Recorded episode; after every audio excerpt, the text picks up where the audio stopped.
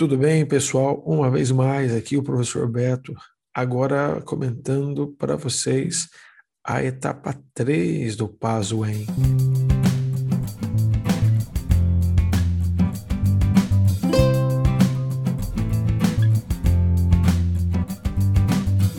Tá bom, pessoal? Etapa 3, vamos juntos fazer essa, esse comentário aí, fazer de maneira bem tranquila, de maneira bem breve para que você possa, possa ouvir onde você quiser, para que você possa ouvir caminhando, para que você possa repassar esses conteúdos aí. Então vamos começar ali na etapa 3. Temos a questão número 2, pessoal. Bom, a questão número 2 está falando de metafísica, tá bom? A metafísica é uma disciplina da filosofia que tem por principal é, que tem por tema principal a investigação dos princípios e das causas a essência e a existência de todas as coisas. Sobre a metafísica, assinale o que for correto. Agora vem uma enxurrada de filósofos, viu, pessoal? Então eles dão um tema genericão aqui, depois eles falam, eles abordam muitos filósofos que, que alguns que, que que fazem comentários específicos sobre metafísica, outros que mordiscam o, te, o, tema metafísica, entendeu? Como, por exemplo, Parmênides, que é o, que é o tema aqui da nossa primeira, da nossa primeira alternativa, alternativa 1. Para Parmênides, as coisas sensíveis, as coisas sensíveis da natureza não são verdadeiramente reais, pois o ser, que é idêntico a si mesmo, eterno e imutável, não pode ser experimentado pelos sentidos. Bom, lembre-se que Parmênides, ao contrário do Heráclito, ele não é, não é o cara do movimento, ele, ele é o cara do imobilismo. Então, para Parmênides, tudo o que você vê na natureza e se move é ilusão. Ora, se essa natureza se move como um todo, se você verifica esse movimento na natureza, a própria natureza é ilusão, tá bom? Não são a natureza não é verdadeiramente real. As coisas sensíveis da natureza não são verdadeiramente reais. Bom, lembrando, pessoal, para Parmênides, a única coisa que existe de maneira de fato, ah, perdão, a única coisa que existe de fato de maneira imutável é o ser. O movimento é ilusório. Então, as mudanças que, que, percebemos nas coisas são, na realidade, fruto de nossos sentidos enganosos. Então, ele dá uma desvalorizada nos sentidos, ele dá uma desvalorizada na realidade sensível e ele supervaloriza a imutabilidade do ser. Então, esta está correta, tá bom, pessoal? Lembrando, essa natureza, ela muda? Muda. O movimento é ilusório? É. Logo, essa natureza é ilusória. Eu acho que ficou, ficou bom assim. Aristóteles afirma que a metafísica é a ciência das ideias transcendentes, reais por si mesmas, suprassensíveis, certo? Causas suprassensíveis da realidade empírica. Isso é Platão, pessoal, isso não é Aristóteles. Certo? É Platão que defende a existência metafísica do mundo das ideias como causa transcendente e suprassensível do mundo sensível.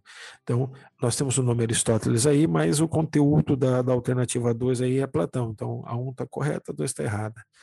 David Hume defende a tese de que os conceitos como essência, alma e Deus constituem o fundamento de toda a realidade. Errado. David, o David Hume é um empirista. Para ele, a metafísica não é passível de ser conhecida. Então, nós não podemos ter elementos metafísicos como fundamento da realidade. O empirista David Hume jamais falaria isso. Tá bom, pessoal? Então a 4 está equivocada. A, a número 8, pessoal, estou jogando com meu óculos aqui, né? Então, ele me ajuda a ler, mas não é minha cabeça. Eu tiro, fica difícil de ler, mas estamos juntos, tá? Vamos lá.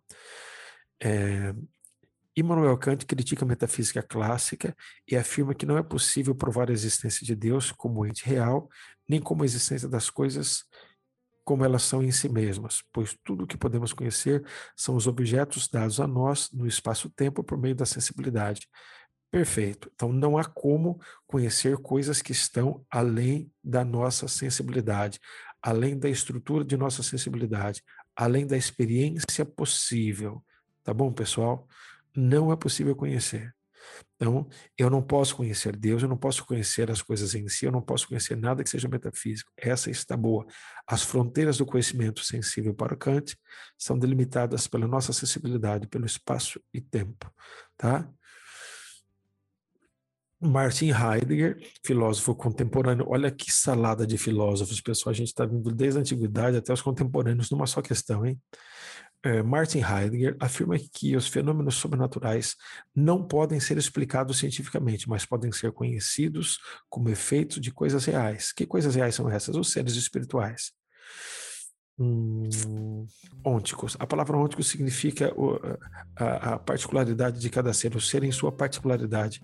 Ontologia, ontológico, é o ser de maneira mais genérica. Só uma, um esclarecimento básico. Pessoal, o Heidegger é um existencialista. Ele é um existencialista, ele não ele, ele fala do Dasein, que é o ser humano inserido no mundo com suas circunstâncias.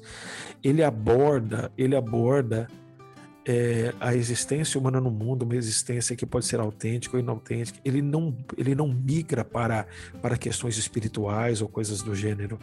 E quando o Heidegger ele usa o termo transcendência, ele não se refere ao sobrenatural. E ele usa sim o termo, o termo transcendência para falar do ser humano que existe no mundo, que supera a sua imediatez e pode assim construir um projeto de existência. Então, o termo transcendência para o Heidegger não significa sobrenatural. O termo transcendência significa essa nossa capacidade de superar o nosso, a nossa realidade imediata e projetar uma existência. Entenderam, meus filhos? Então, está totalmente equivocado. Um existencialista jamais falaria isso. E provavelmente, eu não sei nem se o, se o, se o Heidegger é ou não ateu. O que eu sei é que ele foi adepto do nazismo. Bom, vamos lá então. É, o gabarito dessa é 9. É, agora vamos para a questão 31. Questão 31 da etapa 3. É, o filósofo empirista David Hume considerou a beleza relativa e dependente do gosto de cada um, sendo apenas subjetiva e fundada nas condições particulares dos sujeitos, é, sugerindo que, acerca do belo, não se deve discutir em contrapartida Platão e Kant. Só um pouquinho. Consideraram a beleza um ideal universal e objetivo, compartilhando a ideia de que o belo, de que o belo, de que sobre o belo podem se formar juízos semelhantes aos do conhecimento científico. Sobre o belo, assinale o que for correto. Então vamos lá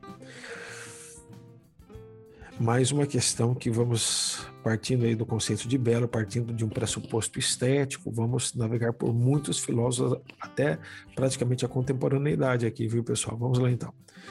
Platão afirma que a essência da beleza encontra-se no belo em si, no mundo das ideias, no belo por excelência. Até aí tá bom.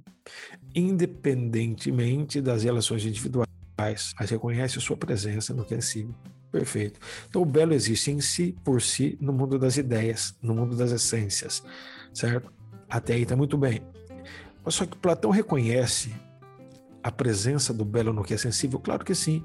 Olhando para esse mundo, vemos que ele é belo, mas ele não é belo de maneira fundamental, não é belo de maneira plena. Ele é apenas participante. O belo no mundo sensível, que pode ser sim constatável, ele é apenas participante da verdadeira beleza que está no mundo ideal. Então, é uma beleza sensível, é uma beleza finita, porém existe. Então, essa está bem boa. Agostinho de Hipona entende que todas as, as, coisas e criaturas da natureza são belas. É dentro daquela linha, tudo que Deus criou era bom, que a gente encontra lá no Gênesis, viu, pessoal? E ele não tem como ponto de partida só o raciocínio e o fundamento filosófico. Ele tem como ponto de partida a Bíblia também. Santo Agostinho, não nos esqueçamos, é um grande religioso, bispo da cidade de Hipona, no norte da África, tá bom? Inclusive os animais que para nós, seres humanos, parecem maus como os escorpiões, porque tudo é obra da criação divina. É mais ou menos assim, pessoal. Santo Agostinho, ao olhar a criação, toda ela na sua completude, desde o escorpião até as ondas do mar, Santo Agostinho vê na criação elementos de organicidade e harmonia que transparecem em Deus. Então, tudo é bom e belo. Então, tudo que Deus criou é bom. E em tudo que Deus criou, nós podemos ver, trans, é, é, podemos ver transfigurada a mão de Deus. Beleza, pessoal? Bom, então ele considera, em primeiro lugar, o papel da criação e a ação divina no universo como ser a partir do qual, pessoal, todas as coisas se mantêm harmônicas e proporcionalmente vinculadas entre si. Então, quando o Santo Agostinho olha para o escorpião, ele não vê só o escorpião, ele vê o pano de fundo da criação, aliás, o pano de fundo de um Deus criador, misericordioso, que colocou o escorpião ali por algum motivo, que muitas vezes está mais explícito ou menos explícito por nós. Há uma harmonia intrínseca nessa criação. Então, sim, tudo é belo e tudo é bom, de acordo com as teses básicas do cristianismo, de acordo com Santo Agostinho. Kant afirma que o belo é um sentimento de prazer e por isso subjetivo, mas mas é, ao mesmo tempo, objetivo universal, porque as condições formais do objeto artístico repercutem do mesmo modo em todos os homens. Bom, para o Kant, pessoal, vamos usar um Kant clássico aqui. É, o conhecimento, conhecimento, ele, é, nós conhecemos o universo objetivo fora de nós, mas a partir de estruturas subjetivas, sensibilidade e intelecto, espaço-tempo e intelecto. A ética, nós podemos agir eticamente de maneira concreta numa sociedade concreta estabelecida na história, mas agiremos de forma eticamente perfeita a partir da nossa estrutura subjetiva de ética, que é o imperativo categórico. Então, tanto no conhecimento quanto na ética, nós temos uma dimensão subjetiva, certo? Propiciando o contato com aquilo que é objetivo. Bom, nós podemos, nós podemos efetivamente entrar em contato com as coisas e dizermos se elas são belas ou não. Perfeito, a partir do prazer que elas proporcionam em nós. Mas nós só podemos entrar em contato com elas porque temos uma estrutura subjetiva de juízo estético dentro de nós. Então, tanto na estética, quanto na ética, quanto na epistemologia, nós temos um fundamento estrutural dentro do sujeito que nos permite avaliar e, e interagir com o mundo objetivo que está à nossa volta, certo? Inclusive é, é, conhecendo, agindo eticamente e emitindo juízos estéticos de belo ou feio, por exemplo. Tá bom? Então, essa tá boa, tá bem boa. Então, temos um elemento subjetivo presente, mas temos é, o, o, o, esse elemento subjetivo tornando possível a objetividade do conhecimento, a objetividade da ética a objetividade da estética. Alexander Baumgarten afirma que a arte verdadeira é aquela que leva o homem a trabalhar a si mesmo, a esculpir-se, a voltar-se para dentro de si como uma fuga do mundo. Não, quando o, o Baumgarten, que foi o criador do termo estética na, na modernidade para a contemporaneidade aí, pessoal, se não me engano, até na contemporaneidade já, se não me falha a memória, século XVIII, certo? Ele, ele fala da imaginação, ele fala da imaginação criadora, que, o que envolve uma interação com o mundo, não a fuga do mundo, certo? Ele, ele diz que é através da arte, certo? Através da busca do belo, a partir da arte, a partir da, das construções e dos, e da atividade estética do ser humano é que o ser humano pode completar a imagem de si mesmo. Beleza? Ou seja, a gente não tem um ser humano somente abstrato, decodificado nos moldes racionais, mas um ser humano que interage com o mundo. Então essa é, essa fuga do mundo não está de acordo, não. Mas uma surpresinha, pessoal. É, acho que a primeira a primeira questão do Alexander von é, do Alexander Baumgarten que eu vejo na minha vida, assim, né? Não que ele não seja importante, acho que é, não, acho que eu vi umas duas ou três só em tantos anos aí, mas é, não é que não seja importante, tem lá sua importância, mas eu acho que é extremamente específico, né? É uma opinião minha. Vamos lá então. É, para Hegel, a beleza depende da cultura, da visão do mundo, certo? Da visão de mundo dos povos ao longo da história e, portanto, não é um conceito cuja essência seja imutável. Pessoal, a gente não pode deixar de, de pensar que para o Hegel, certo, a realidade, o ser humano, ou seja, o real em si e todas as coisas que, que compõem o real, é, eles evoluem e se estabelecem e se realizam de forma dialética no mundo, entendeu? Então, é, a cada era, a cada, em cada cultura e em cada momento histórico, nós podemos ter uma visão objetiva de beleza. No entanto, pessoal, a, a beleza que tínhamos objetivamente ali na Idade Média, na Antiguidade, não é exatamente a mesma beleza de hoje, porque é, o mundo ele evolui dentro de um conceito de, de tese antítese, dentro de uma perspectiva de tese, antítese e síntese, fazendo com que sim eu possa efetivamente é, aprender de maneira concreta o que é belo hoje, certo? Mas na medida em que é, o, o, belo que eu aprendo hoje está inserido num contexto cultural histórico, esse movimento dialético fará com, fará com que meus netos possam aprender um outro belo. Então, é, é, por isso que muita gente confunde o Hegel. É, você pode estabelecer um belo objetivo, mas você tem que entender que ele está dentro de um contexto dialético, certo? E que, objetivamente, pessoas de uma outra geração e uma outra cultura vão perceber de forma objetiva o belo, mas que não seja, que não é necessariamente o seu belo. Então, essa está boa dentro do texto geral do Hegel. 23 é o gabarito, beleza, pessoal? Então, vamos lá. Agora vamos para a questão 32 da etapa 3. Certo? Temos aqui um texto do Popper. Não, é uma citação do Popper feita aqui no Figueiredo, beleza? Quando você encontra esse ápode aqui, é o Popper que consta nessa outra obra aqui, que com certeza é uma obra, ele é um organizador, então com certeza são muitos artigos que temos ali. Bom, em ciência, tomamos cuidado para que nossas afirmações nunca dependam do significado dos termos. Então, na ciência, o significado dos termos não pode ser determinante. A ciência não pode depender disso, como acontecia na Idade Média e na Antiguidade, tá certo? Que eles ficavam presos de forma qualitativa. O que qualitativamente significa esse termo? Não, a ciência não quer saber porquês, a ciência quer saber como acontece o processo experimental envolvido ali, o processo experimental envolvido ali, tá? Mesmo quando os termos são bem definidos, nunca tentamos derivar qualquer informação da definição, nem basear nela um argumento. Então, o termo pode ser bem definido, mas não nos importa.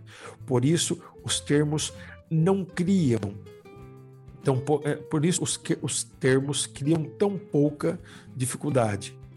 Não os sobrecarregamos, procuramos fazer com que carreguem o mínimo peso possível. Não levamos muito a sério o significado dos termos, não, fica, não levamos muito a sério o seu significado, tá? Bom, aqui vamos, beleza. A interpretação subjetiva do significado dos termos empregados nas teorias científicas é decisiva? Não. Você tem na última linha e nas duas primeiras a negação disso. O que importa é a objetividade na ciência, não a subjetividade que busca o significado dos termos. A verificação, de uma teoria científica baseia-se na evidência experimental dos enunciados dessa teoria? Sim. Para o Popper Beto, sim porque a condição para falsear a teoria para o Popper, certo, é a experiência. A experiência é o grande instrumento, certo, para falsear a teoria, para a falseabilidade. Então, não não se não se iludam, pessoal, tá? Não se iludam. O, o, o Popper diz que uma teoria científica, se ela for falseada, mas falseada pelo quê? Pela experiência, certo? Então, a evidência experimental é muito importante, tá? dentro do contexto do pensamento do Popper. É, a atitude científica que deriva que deriva informação do significado dos termos dos enunciados, certo, científicos é escolástica. É, é isso. Perdão, pessoal. É exatamente isso. Nós temos é uma ciência especulativa que busca os significados mais profundos dos termos, uma ciência qualitativa que não faz experimentos. Então, nós temos isso no escolasticismo, nós temos isso na patrística, nós temos isso na Grécia Antiga. Tá? Então, a ciência moderna é quantitativa, não essencial. Tá? Agora, a análise qualitativa e essencial da essência das coisas, do significado das coisas, isso é escolástico, isso é medieval. Agora, se você quer falar em ciência moderna, aí não é quantitativo, não é especulativo, é experimental, é quantitativo, tá? Essa tá boa. A 4. 8. Nas teorias científicas, o menor peso do significado dos termos envolvidos aumenta a objetividade? Perfeito. Perfeito. Na última linha, nas, nas duas primeiras linhas, isso se, isso se confirma. Então, quanto menos essencialista, quanto menos qualitativos, quanto menos, menos buscamos o significado intrínseco fundamental das coisas, melhor. Quanto mais ob objetivos, quanto mais distanciados, é, ou, ou, quanto mais objetivos, ou quanto mais experimentais somos, melhor nesse sentido. Ah, mas o Popper não gosta de experiência. Gosta de experiência sim, ele ama a ciência. Ele só não absolutiza a ciência, pessoal. A experiência é um instrumento maravilhoso, certo? Para testar teorias e buscar sua a, a sua crescente cientificidade. Bom, a teoria que permite mais inferências válidas a partir do, do significado dos termos envolvidos é mais científica? Não. Última linha e duas primeiras. Quanto mais o significado dos termos são buscados, quanto mais a essência dos termos é buscada, menos cientificidade nós, nós temos. Então o gabarito é 14. Gabarito 14. Bom, questão 33. Questão 33, etapa 3. Bom, vamos lá. É, aqui temos Augusto Conte. Em algumas faculdades, pessoal, o Augusto Conte não é cobrado em filosofia. Na UEM, tanto ele quanto o Marx são cobrados em filosofia. Eu poderia deixar essa aqui para o Luciano, né? no entanto, eu vou fazer rapidamente, porque está aqui na, na, nas questões de filosofia mesmo. Tá? Então, questão 33, etapa 3. Embora tenha sido antecipada em alguns aspectos por outros autores, é apenas com Augusto Conte que o positivismo constitui como teoria do método científico. Certo? Lembrando que a palavra positivismo aqui vem daquilo que é concreto, aquilo que é experienciável. Então, a palavra positivo aqui não é legalzão, não é joinha. Tá? É, por exemplo, é, é, existência positiva do direito. É o direito que existe na forma da lei escrita, de maneira positiva, constatável, experienciável. Entendeu? Então, positivo, o, o, positivo aqui é aquilo que é experienciável, aquilo que passa pelo crivo da experiência. Fechou, pessoal? Bom, de acordo com os critérios positivistas para a pesquisa científica, assinale que for correto. Então, eu vou buscar o quê, pessoal? Qual a minha postura? Minha, minha postura aqui é cientificista, porque o positivismo ele marca os primeiros lampejos do cientificismo, ou seja, a supervalorização da ciência objetiva como única forma de conhecimento. Ponto, beleza? Então vou ter essa postura, tá? É, alternativa 1. A ciência deve elucidar os fenômenos por meio da investigação da causa final? Não. Que causa final? Que essência? Que fundamento? Não. A partir da experiência. Pura e simples, concreta. Beleza, pessoal? É, mesmo que algumas dessas causas estejam além do domínio da experiência, pior. Eu, já estava errado, ficou pior. Número 2. A explicação científica deve desvendar a cadeia de fenômenos empregando apenas variáveis experimentais que possam ser mensuradas e verificadas. Perfeito. A verificação, a mensuração, a, a experimentação sistemática e controlada. Essa está perfeita. Número 4. Não há explicação científica possível em disciplinas que lidam com fenômenos ou fatos humanos? Pelo amor de Deus. Claro que há, segundo Augusto Conte, há tanto que por isso ele, ele cria a física social, que no segundo momento se chamará sociologia. Então, essa essa alternativa está tão errada que contradiz até a própria criação da sociologia pelo Augusto Conte, pessoal. Tá bom? Vamos lá. Um pouquinho resfriado. Esses dias tomei uma friagem, mas vamos lá, pessoal. Ah, número 8. Alternativa 8. É, os métodos experimentais da física e o rigor lógico da matemática constituem bons exemplos de prática científica, certo?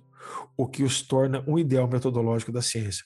Legal, perfeito, perfeito. Por isso que o, que o Kant batiza a sociologia de física social, porque ele busca inspiração na física da natureza. Essa está correta, pessoal. 16. Para o estudo das relações invariáveis entre os fatos e a formulação de leis universais, é mais importante, certo? É mais importante a pesquisa do como e menos importante a pesquisa do porquê. Perfeito. Envolve aquilo que a gente abordou no começo da questão, pessoal. O como fala dos processos que podem ser experimentalmente apreendidos e decodificados. O porquê fala de essências, de fundamentos, que não necessariamente têm um valor científico. Gabarito 26. Parabéns, pessoal. Parabéns. Essa foi legal. Questão 34. Questão 34. Aqui.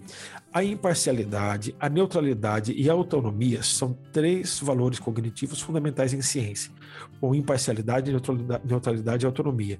Pessoal, não necessariamente a gente alcança níveis altíssimos, mas a gente pode falar em, em, em, níveis de imparcialidade, níveis de neutralidade e níveis de autonomia, tá bom? Do ponto de vista da, do, do, entendimento e da crítica à ciência, a gente fala disso, tá? São três valores cognitivos fundamentais em ciência. Atualmente, a pesquisa científica é, realiza-se coletivamente em laboratórios e é financiada por governos, universidades e por grandes empresas. Nesse contexto, com relação ao papel dos valores e de potencial conflito de interesses na atividade científica, assinale o que for correto. Então vamos lá. A atividade científica independe de valores morais? Não, ela depende de valores morais. Né?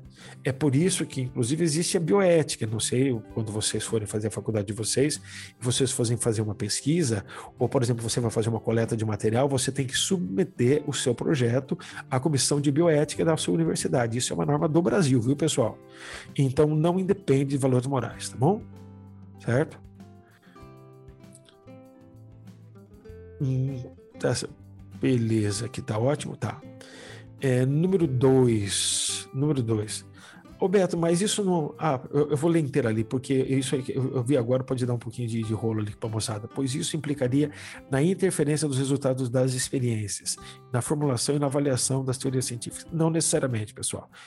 Não significa que, que a partir do, do, do, momento que, que você se pauta por valores éticos e morais, a sua pesquisa se descaracteriza. Não, você pode, com respeito ao ser humano e ao meio ambiente, desenvolver pesquisas maravilhosas e não necessariamente influi, certo?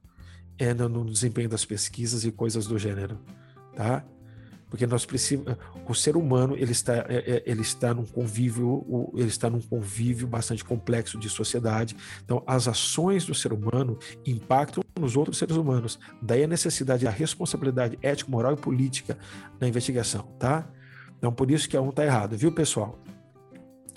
É, número dois a atividade científica pode ser ambígua algumas vezes as descobertas podem favorecer grupos específicos em detrimento do restante da população e do meio ambiente. Essa também é boa. Né? Quando você não leva em consideração fatores morais e éticos, fundamentos mais profundos, certo? É, você pode incorrer nesse esquema mesmo. É por isso que a atividade científica pode ser ambígua, viu, pessoal? A atividade científica investiga seus objetos de pesquisa sempre de modo autônomo, sem qualquer pressão externa. Não, muitas vezes você tem pressão de, de cunho social, religioso, político, econômico. Então, lembra que eu falei que, que ali em cima que é possível falar em, em, em níveis de autonomia, em níveis de isenção, em níveis de neutralidade? Nunca é plenamente, pessoal. Isso é uma regrinha da, do estudo da ciência, da da teoria do conhecimento, tá? Nunca a ciência plenamente neutra, plenamente autônoma, tá? A gente pode falar, negociar níveis aí. Número 8. A atividade científica não deveria servir a interesses específicos, deveria contribuir para o bem-estar da comunidade, garantindo o acesso à saúde e à segurança alimentar. Você vê aqui que a gente vai fluindo de coisas mais genéricas e principialistas para coisas mais específicas. É, perfeito. Ou seja, a atividade científica desenvolvida pelos seres humanos, ela deveria contribuir para os seres humanos em geral, não para pequenos grupos escolhidos. Tá? É bem libertária, tá? É uma postura libertária que eles estão adotando aqui, viu, pessoal? Não é uma postura cientificista, não é uma postura militarista, não é uma postura altamente pragmatista, tá? Então você vê já a tendência da universidade, né? Que não é boa nem má, é só uma tendência própria dela.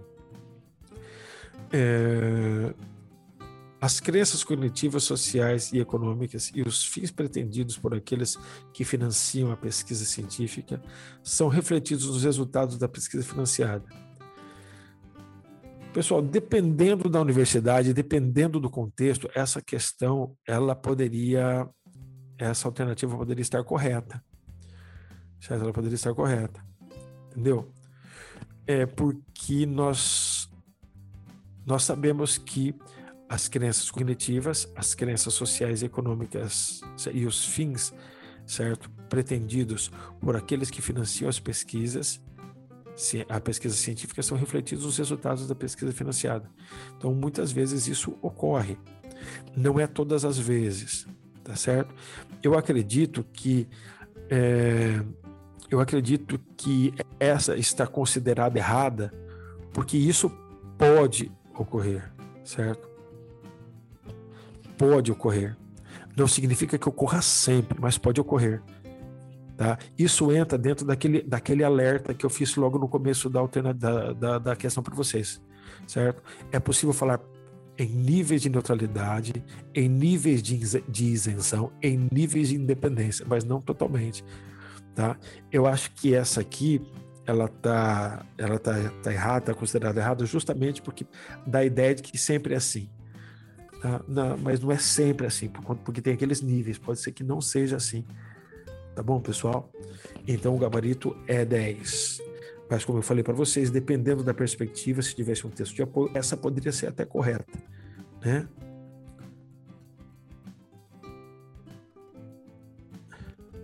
Questão 35, etapa 3. Deixa eu ver do que se trata essa aqui. Nossa, moçada, é o Adorno Horkheimer. Adorno e Horkheimer. Bom, vamos lá.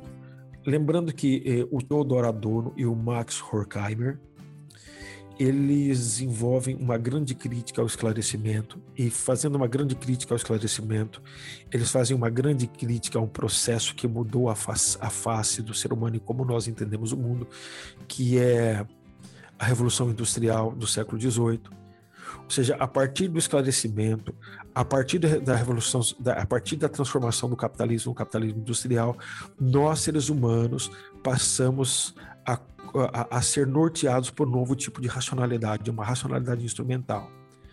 E essa racionalidade instrumental, dentro do contexto dessa racionalidade instrumental, nós temos várias, vários efeitos colaterais. E um dos efeitos colaterais interessantes aí é a questão da indústria cultural a indústria cultural ela, ela é, ao mesmo tempo, fruto de uma racionalidade cada vez mais instrumentalizada, mas também um instrumento que mantém e legitima essa racionalidade instrumental. Tá bom? Eu fiz uma, uma um resuminho da teoria dos caras, assim, bem basicão para você se lembrar. Então, tem o texto que pode dar, dar elementos muito importantes para vocês. Só que agora, pessoal, eu não vou ler o texto por motivos de tempo, Quero fazer isso uma coisa bem breve e eu vou confrontar as alternativas com o núcleo teórico do Adorno e do Horkheimer. Aí o texto ele vem só como elemento fortalecedor para vocês, tá bom? Alternativa 1. A condição e o fortalecimento dos estados nacionais na modernidade, não está na modernidade, mas eu estou falando para vocês, na modernidade e contemporaneidade, tá bom, pessoal? Portanto, século 17 e 18. Tá? O predomínio das sociedades capitalistas e a distinção entre arte erudita e arte popular são fatores que contribuíram para o surgimento da cultura de massa e da indústria cultural. Sim, conforme eu falei para vocês, esses eventos é, contribuem para o eclipse da razão, o surgimento de uma racionalidade instrumental, e essa racionalidade instrumental, certo? Ela ela proporcionará o surgimento dessa indústria cultural. Então, está dentro do, do esquema teórico que eu já havia antecipado para vocês. Bom, a arte erudita caracteriza por seu caráter intelectualizado, a partir da criação de obras com novos significados e símbolos destinadas aos críticos de arte, capazes de interpretar, certo, de explicar essas obras ao público.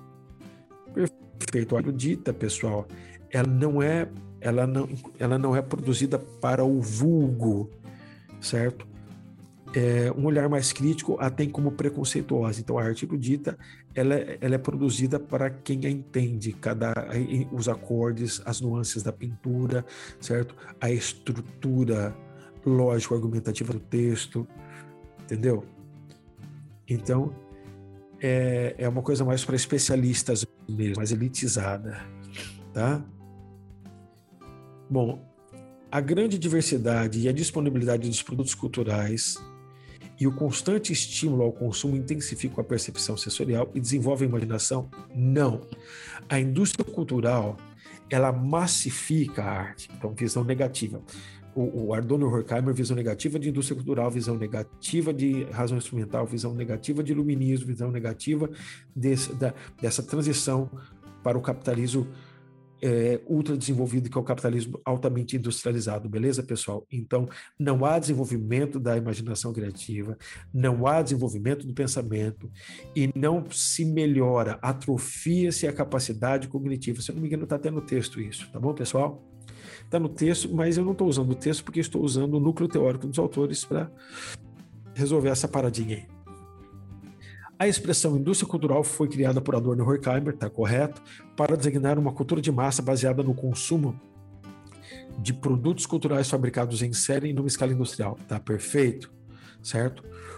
Como de mercadorias destinadas ao lazer, ao entretenimento das grandes massas. Perfeito. Então a indústria cultural permeia o nosso lazer, o nosso entretenimento e é, é produzida sob medida em escala industrial e em série. Tá perfeito, pessoal. Inclusive, eu tenho exatamente uma construção dessa num livro meu, hein? Parecidíssimo, no mínimo, né? Será que os caras estão lendo? Não sei. Sei lá, tomara que sim. Tá? Vamos lá. É, Walter Benjamin. O Walter Benjamin acreditava que a produção em série e a reprodução técnica, sobretudo com a fotografia e o cinema, preservava a aura das obras de arte? Nananina não, pessoal. A aura, a unicidade, a identidade, a originalidade, a autenticidade da obra de arte, ela está intacta no momento de arte tradicional, antes da fotografia, antes das técnicas de reprodução, antes do cinema. A partir da fotografia, nós temos o período pós-aurático, de uma aura decadente, então, preservação da aura não tem a ver com reprodução técnica, não tem a ver com fotografia, não tem a ver com cinema. A preservação da aura é de um momento histórico de arte tradicional, antes do surgimento da fotografia. Então, quando você ouviu falar em reprodução técnica, em fotografia, em cinema, não conjugue isso, não conjugue isso com a aura da arte. Você tem que conjugar fotografia, cinema e reprodução técnica com o declínio da aura. Tá bom, pessoal? Então, o gabarito é 11. Pessoal, então é isso. Que Deus abençoe vocês, meus meninos e minhas meninas, que vocês tenham um bom estudo e possam mandar dúvidas se vocês quiserem para o Flávio, para que ele possa passar para nós, tá? Um grande abraço, fiquem com Deus, até mais.